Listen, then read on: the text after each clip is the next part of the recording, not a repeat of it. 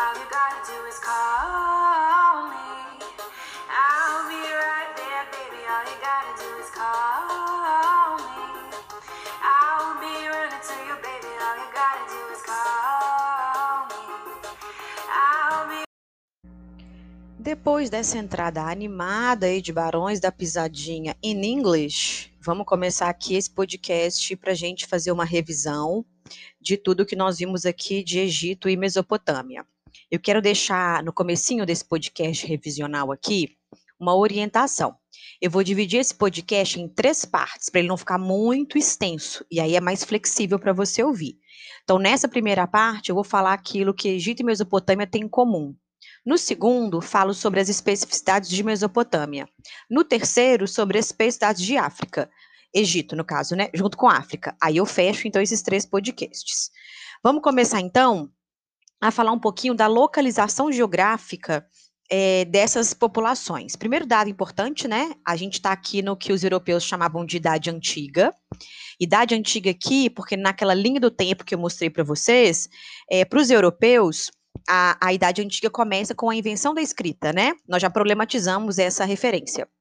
E aí, com a invenção da escrita, eu tenho aqui Egito, Mesopotâmia, Grécia e Roma como civilizações que possuíam escrita e são consideradas, portanto, nessa análise mais tradicional, como povos que viviam na Idade Antiga.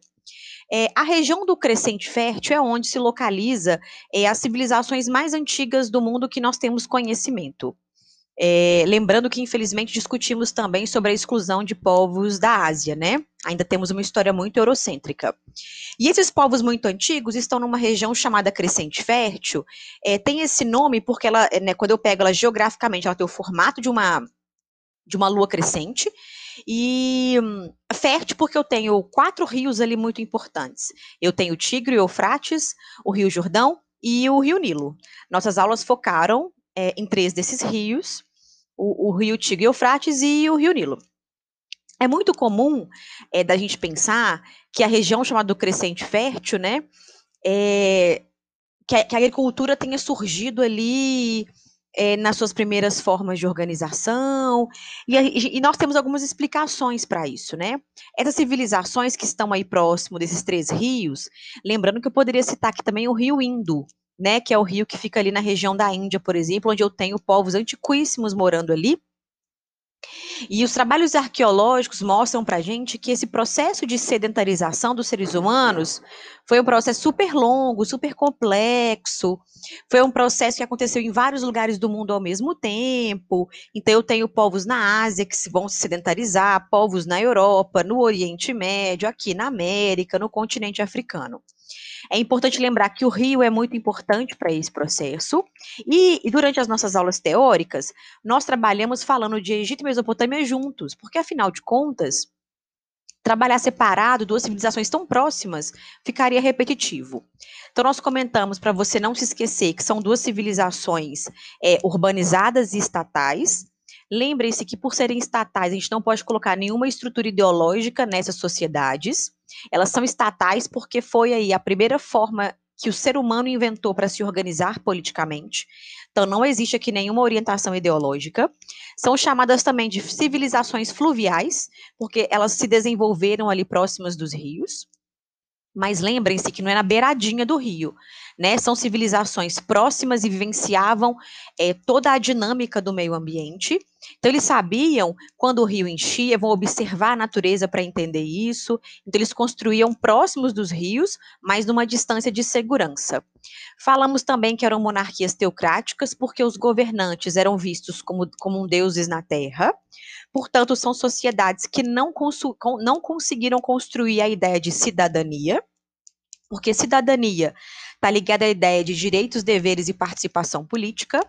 Como são monarquias teocráticas, a gente não pode falar que existe participação política, porque na medida em que os governantes é, determinavam impostos, ordens, leis para aquela sociedade, não havia espaço para o questionamento. E a cidadania é ouvir o cidadão e é o cidadão poder se manifestar politicamente, seja de forma direta ou indireta. Então, nesse caso, como o governante é um deus na terra, a cidadania fica comprometida. Então, os governantes, o que eles diziam, o que eles falavam, era como se fossem mensagens dos próprios deuses. Outra coisa importante que surge com esses primeiros tipos de Estado aqui é a burocracia. A burocracia nada mais é que a forma como esse tipo de Estado funciona. Mesmo o Estado brasileiro, na atualidade, sendo um Estado diferente do Estado da Mesopotâmia e do Egito, os dois têm burocracia. O Estado brasileiro funciona com uma determinada burocracia, a Mesopotâmia e o Egito também. E lembre-se também que o Estado era o proprietário de todas as terras, por isso que eu chamei de civilizações estatais. Então, o Estado é bastante controlador e bastante intervencionista na vida dos indivíduos. Mas isso não está ligado a uma estrutura ideológica, mas sim a essa estrutura teocrática que vai organizar as primeiras sociedades. Então, o Estado controlava os recursos agrícolas, o Estado controlava o trabalho, o Estado controlava o excedente de produção, o comércio externo, dentre outros elementos que fazem parte daquela sociedade. É, nós vimos, é, por meio do site Mosaic 3D, como que as cheias do rio funcionavam. E nós trouxemos esse debate para a atualidade durante as aulas, porque na atualidade as cheias dos rios se transformaram num problema. Afinal de contas, é, pensando aqui né, no Brasil, nós moramos num país em que a água doce é bastante abundante. Então, aqui é marcado pela presença de muitos rios. E os rios inundam. E o Brasil também passou por um processo de urbanização muito desorganizado. Então, quando eu olho para São Paulo, eu tenho cheias. Quando eu olho para o Rio, pro Rio de Janeiro, né, eu tenho cheias. Para a nossa cidade, Belo Horizonte, todos os anos, as cheias dos rios trazem problemas. Então, Belo Horizonte, por exemplo, que é atravessada por muito, muitos cursos de água que pertencem à bacia hidrográfica do Ribeirão Arrudas, é, por esse motivo, inclusive, que foi escolhida para ser, ser a nova capital do estado de Minas, né? Escolheu porque aqui tinha muita água, o ar era muito puro, e ao longo do tempo essas cheias viraram um problema. É, durante os anos iniciais da capital, o, os, a galera que desenhou, né, os projetistas que desenharam a capital, perceberam que os rios poderiam ser um problema. Então, com o crescimento das cidades, os rios seriam problemas. E durante muito tempo, as políticas públicas eram entendidas como estratégicas ao tamparem os rios. Ah, não, esse rio aqui incomoda, tampa o rio. E, na verdade, hoje, é, os pesquisadores, os próprios chefes de Estado entendem e compreendem que nós, seres humanos, somos partes integrantes da, da natureza. Então, quando o rio inunda, ele não está inundando objetivando prejudicar a cidade de Belo Horizonte e destruir a casa das pessoas. É porque é um curso natural. Belo Horizonte tem mais de 700 quilômetros de córregos e rios que atravessam a cidade. Portanto, são, são rios que estão aqui atravessando a nossa malha urbana e que, portanto, vão fazer parte da nossa vida. Lá nas origens civilizacionais do Egito e da Mesopotâmia, eles observavam a natureza e sabiam que os rios inundavam em dados períodos do ano e que, portanto, construir na beira do rio não era possível. E aí, grande, o grande questionamento que eu deixo para vocês aqui, que nós fizemos da, lá durante as aulas, é como resolver esse problema na atualidade? Porque na atualidade fizemos muitas bobagens. Nós concretamos os rios, nós tiramos as curvas naturais do rio, nós tiramos a vegetação em torno do rio. Tudo isso aumenta a velocidade e aumenta a agressividade das águas, trazendo, portanto, uma série de questões para pensarmos sobre isso. Inclusive, mencionei também como que o Acre passou recentemente por cheias muito violentas. Aquela região do país, inclusive, é uma região que já está acostumada com as cheias. As casas já são construídas um pouco mais elevadas, mas foi uma cheia tão violenta, tão violenta, que nem isso foi suficiente para poder evitar que as pessoas perdessem as suas moradias e fossem atingidas é, pelas cheias. Outra coisa que nós comentamos que Mesopotâmia e Egito têm de semelhante é que eles são politeístas. E, portanto, ao serem politeístas, acreditam em vários deuses. Por isso que era possível que o governante fosse um deus na Terra. No politeísmo não há limite para os deuses. Se eu olhar para a Índia, por exemplo, que é um país ainda politeísta, tem mais de 30 mil deuses. Então, o politeísmo sempre cabe mais um. Então, no politeísmo, o governante é visto como um deus na Terra. No monoteísmo, quando o monoteísmo né, se mistura com a religiosidade, o governante é visto como um escolhido, como um representante de Deus na Terra. Quando nós chegarmos em absolutismo na Europa, é exatamente esse o raciocínio. Os reis europeus não são deuses na Terra. porque a Europa é monoteísta, mas eles são vistos como escolhidos por Deus para governar. E, portanto, também não eram passíveis de questionamentos. Portanto, na Europa também não existia cidadania. Só que tem uma especificidade no, no, politeísmo egípcio e mesopotâmico. No caso do Egito, é um politeísmo antroposomórfico, porque eles misturam animais e humanos. Geralmente a cabeça é uma cabeça de um animal e o corpo é humano. Nós vimos também no site Mosaic 3D alguns dos deuses, né? Eu até peguei uma colinha para comentar certinho sobre cada um dos deuses, afinal são muitos e eu jamais saberia sobre todos. E os egípcios também têm uma especificidade que é a crença na vida após a morte. Então, para os egípcios, é, eles viviam em função da morte. O que, que isso quer dizer? Essa vida terrena essa vida carnal que os egípcios tinham, ela não era nada, né? A vida após a morte, que seria a vida eterna, próspera e tranquila. E é por isso que, por causa dessa crença, que os egípcios criaram a mumificação. A mumificação nada mais é do que essa, essa consolidação da crença egípcia de vida após a morte. Então, a mumificação é um processo muito complexo, que quanto mais completa fosse a mumificação, mais rico você seria. Quanto mais simples a mumificação, mais pobrezinho você seria. Então, eu vou retirar os órgãos internos, eu vou retirar o cérebro, eu vou colocar isso aí, isso aí nos canopos, né? Depois eu passava 70 dias mergulhada no sal para tirar, tirar todos os líquidos corporais. Eu enfaixava. Durante o enfaixamento, né? Antes do enfaixamento, eu vou limpar o seu corpo, passar óleos, vou enfaixar e durante o enfaixamento tem vários cultos religiosos acontecendo. É, os egípcios guardavam dinheiro a vida inteira para poder mumificar os seus corpos o mais completo, o mais top. Ou seja, as múmias que nós encontramos hoje no Egito, para as pesquisas, são de pessoas muito abastadas, porque elas ali foram submetidas à mumificação mais completa. E outros corpos encontrados no deserto, menos com uma mumificação menos completa, de pessoas mais pobres. E comentamos também que a mumificação vai trazer para os egípcios várias descobertas na medicina.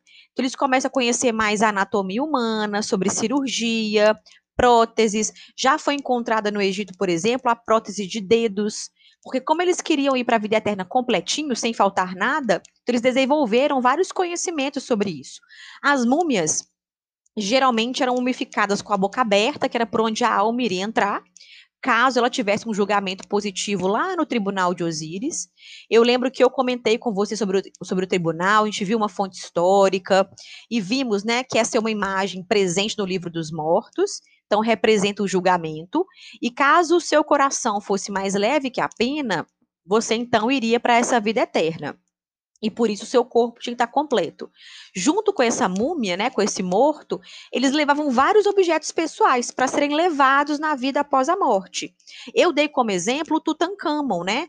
O Tutankhamon é a múmia mais famosa que nós temos. Ele morreu muito jovem, aos 18, 19 anos de idade. A tumba dele foi encontrada onde hoje está o Vale dos Reis. O Vale dos Reis é um local onde tem, tem muitos locais onde faraós foram enterrados, porque é, alguns três faraós em especial, né, Kelps, Kefrem e Miquerinos, eles construíram pirâmides para os seus corpos serem enterrados lá, serem colocados lá. E como eles levavam muitos objetos sagrados, muitas riquezas, muitas coisas incríveis e maravilhosas, as pirâmides chamavam muito a atenção. Então elas sempre foram alvos assim de tentar de invasores, de ladrões do deserto. Então por isso os faraós começaram a não construir as pirâmides mais para enterrarem os seus corpos e foram deslocados para o Vale dos Reis, que é um local possível de visitação no Egito. E em alguns lugares, né, você consegue entrar, enfim, e ver uma série de coisas lá. É, no Vale dos Reis, portanto, a múmia do Tutankhamon foi encontrada intacta, perfeita, guardadinha, maravilhosa, ó, um chuchu para nossa pesquisa. E aí, quando ela foi encontrada, inclusive com o sarcófago de ouro, maravilhosão, maravilhosão, né? O sarcófago.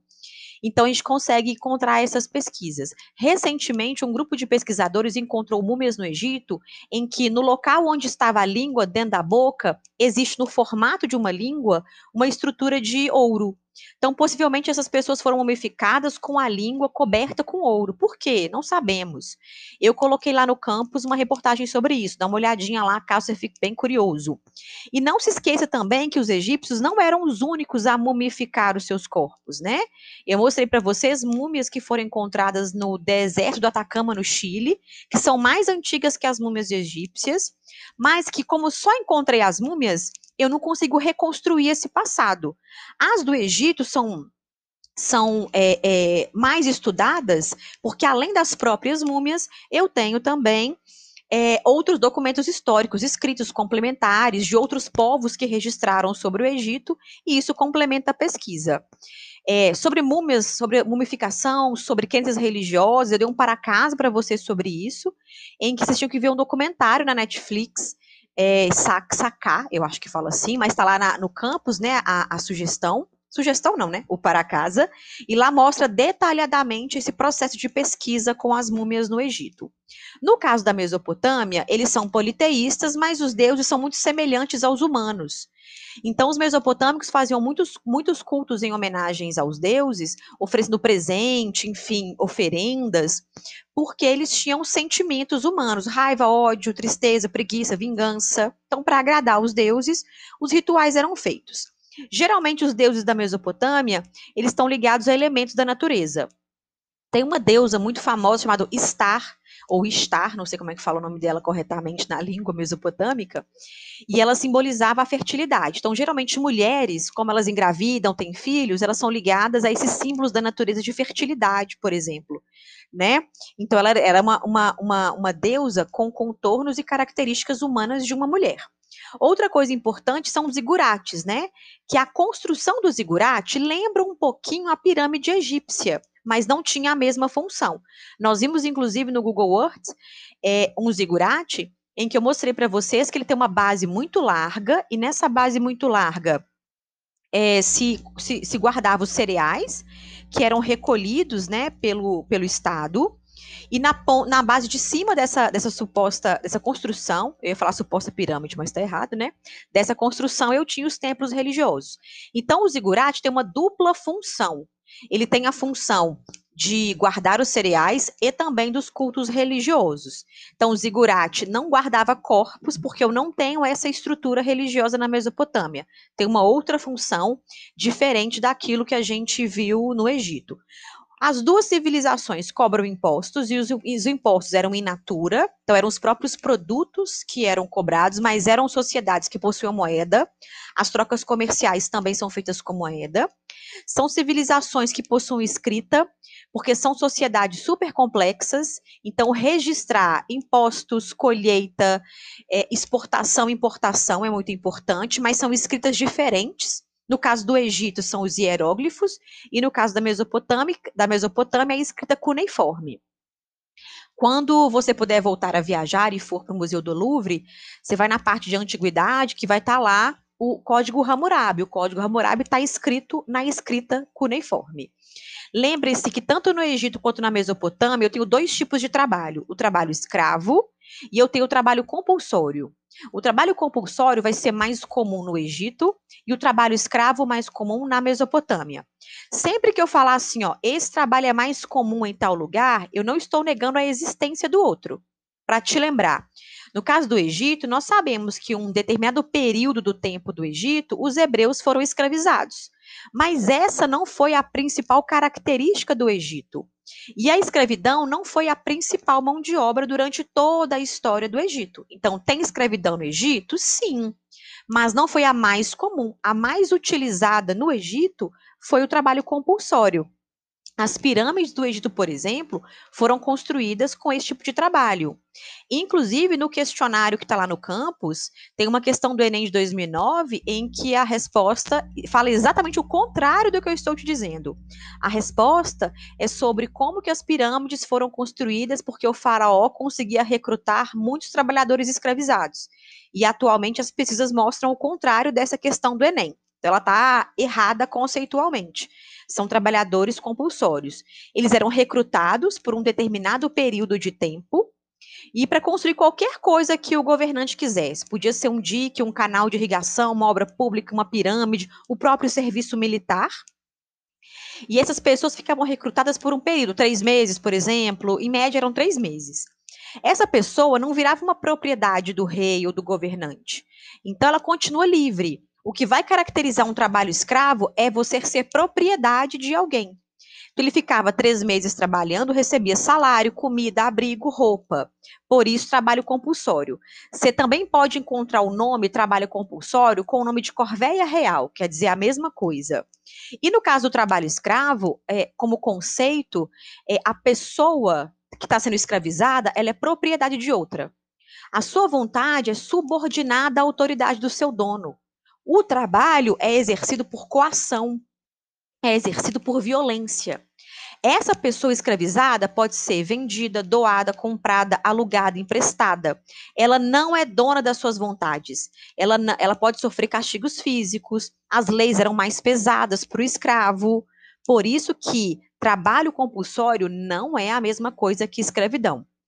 É, outra coisa importante que é lembrar que eu tenho duas formas de conseguir o trabalhador escravo ou porque ele perdeu uma guerra, que era o mais comum, por exemplo, na Mesopotâmia, onde o trabalho escravo é o mais comum, ou também podia ser por uma dívida. Então você trabalhava por um tempo até pagar a sua dívida e depois ganhava a sua liberdade novamente.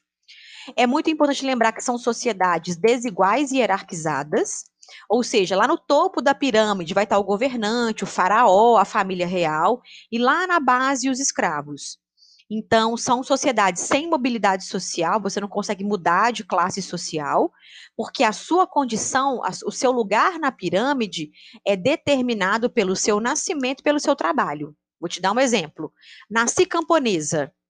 Eu estou herdando esse, meu, esse trabalho do meu pai. E eu, como camponesa, não vou virar faraó certo? Eu, como, como, como, sei lá, uma camponesa lá no Egito, não vou virar uma escriba que era uma pessoa que conhecia da escrita egípcia e registrava a, os documentos. Então, é desigual e é hierarquizada porque não há mobilidade social. Próximo podcast, eu falo um pouquinho sobre as especificidades e começo com a Mesopotâmia.